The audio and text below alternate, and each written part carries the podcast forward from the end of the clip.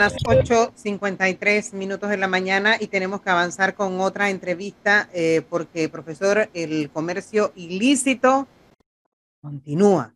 Está con nosotros Marisa Lazo de la Vega, ella es de la Alianza Público-Privada de Panamá contra el Comercio Ilícito y vamos a hablar de todo lo que ha dejado de percibir el Estado como Estado y particularmente el Instituto Oncológico Nacional, eh, quien está urgido de fondos para poder atender a todos los pacientes que a diario llegan allí. Marisa, buenos días, bienvenida.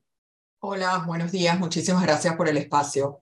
Se agranda este tema de... sí, pero Flor, sí. sería interesante que Marisa nos explicara rápidamente por qué ella nos dice, o la agrupación que de la cual ella es parte, que el contrabando de licores y cigarrillos y eso tiene una afectación, obviamente, en las finanzas del Estado y que es un ilícito. Pero ¿por qué afecta al oncológico?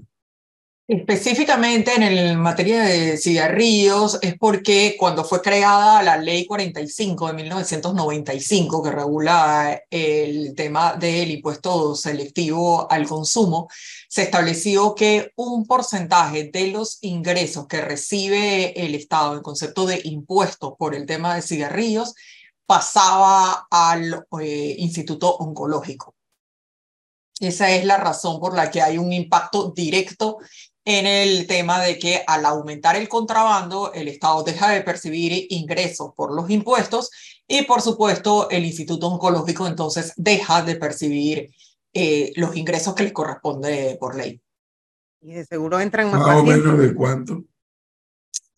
Estamos hablando de que los estudios demuestran que hay un 92% del cigarrillo que se consume en Panamá es de contrabando, lo cual significa que el Estado ha dejado de percibir ese 92% de ingresos que lo totalizaría como un aproximado, estaríamos hablando de por lo menos 300 millones de dólares que se deja de percibir solo en concepto de la categoría de cigarrillos. Si a eso le agregas que hay contrabando de licores, que se habla de que una de cada tres botellas es eh, producto de comercio ilícito, entonces le agregas otro porcentaje en materia de dinero que deja de ingresar al Estado en materia de impuestos. Y si además le agregas que hay otras categorías, llámese productos de aseo personal, productos para el cuidado del cabello, que entran cosméticos, que entran también dentro de la categoría de producto que es también de contrabando o de comercio ilícito en general, tipo falsificación.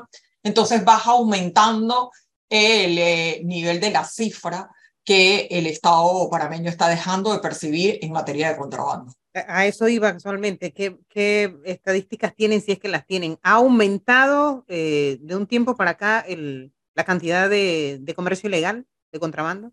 Sí, Flor, lamentablemente sí ha habido un aumento. Ha habido también una actividad por parte de la Dirección General de Aduanas que no la podemos negar, que la aduana ha estado eh, intentando luchar con esto. Lo que pasa es que se han creado nuevas rutas. A raíz de la consecuencia de la pandemia, eh, se crearon otras formas de acceder al mercado. Proliferaron las redes sociales para eh, ofrecer eh, el producto. Se cogieron otros puntos, lo que llamamos puntos ciegos, de ya no la típica entrada de frontera. Se utiliza, por supuesto que se sigue utilizando los puertos, se sigue utilizando fronteras, pero se han buscado otros puntos ciegos automóviles, la carga por aeropuertos, la carga enviándose por correos, o sea que se han buscado otras formas, se han diversificado la forma de llegarle al consumidor para ofrecerle el producto y entregarle el producto. Y en otros casos, ni siquiera entregarles el producto, pero sí quedarse con su información, con los datos de su tarjeta de crédito o el, dinero que esa persona pagó por un supuesto producto que nunca recibió. Ahora, todos sabemos de lo nocivo del, tema del cigarrillo en particular.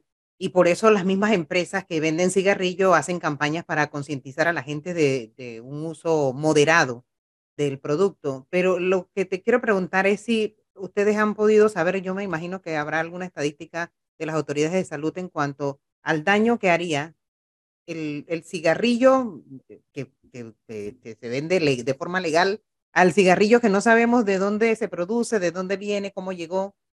Y que ese es el problema del comercio ilícito, del contrabando y la falsificación. Es cómo pones en riesgo tu propia salud primero, en el sentido de que tú realmente no sabes quién fabricó, cómo fabricó, dónde se fabricó el producto, con qué, qué ingredientes tiene ese producto. Y luego pasas a cómo se embaló el producto, qué medidas de seguridad, qué controles sanitarios se llevan para trasladar el producto del lugar donde fue fabricado a donde se va a ofrecer.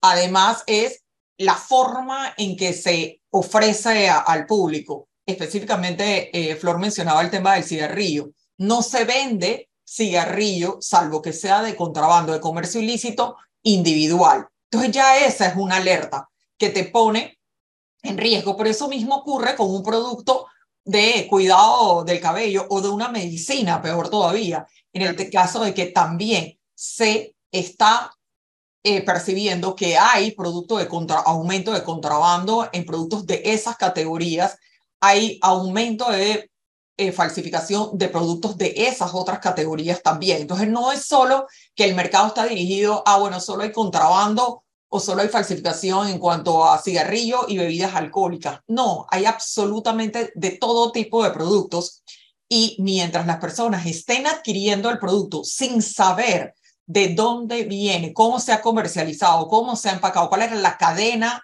que sigue para la seguridad del individuo, se está poniendo en riesgo a cada uno. Entonces, no solo es que estás poniendo en riesgo tu salud, porque no sabes cómo se fabrica el producto, y a quién le vas a reclamar después sobre ese producto, sino que además detrás de esas personas que fabrican, distribuyen y ofrecen en venta ese producto está el crimen organizado.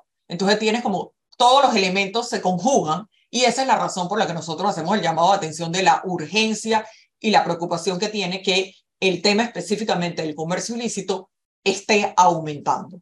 Hace poco decías que, bueno, que en aduanas sí parece que están haciendo la tarea, eh, pero te quería preguntar si ustedes creen que están haciendo en, todo el engranaje de, de autoridades, en el, trabajo que tienen que hacer, porque, por ejemplo, cualquier ciudadano pasa por un semáforo y te venden, pero de todo.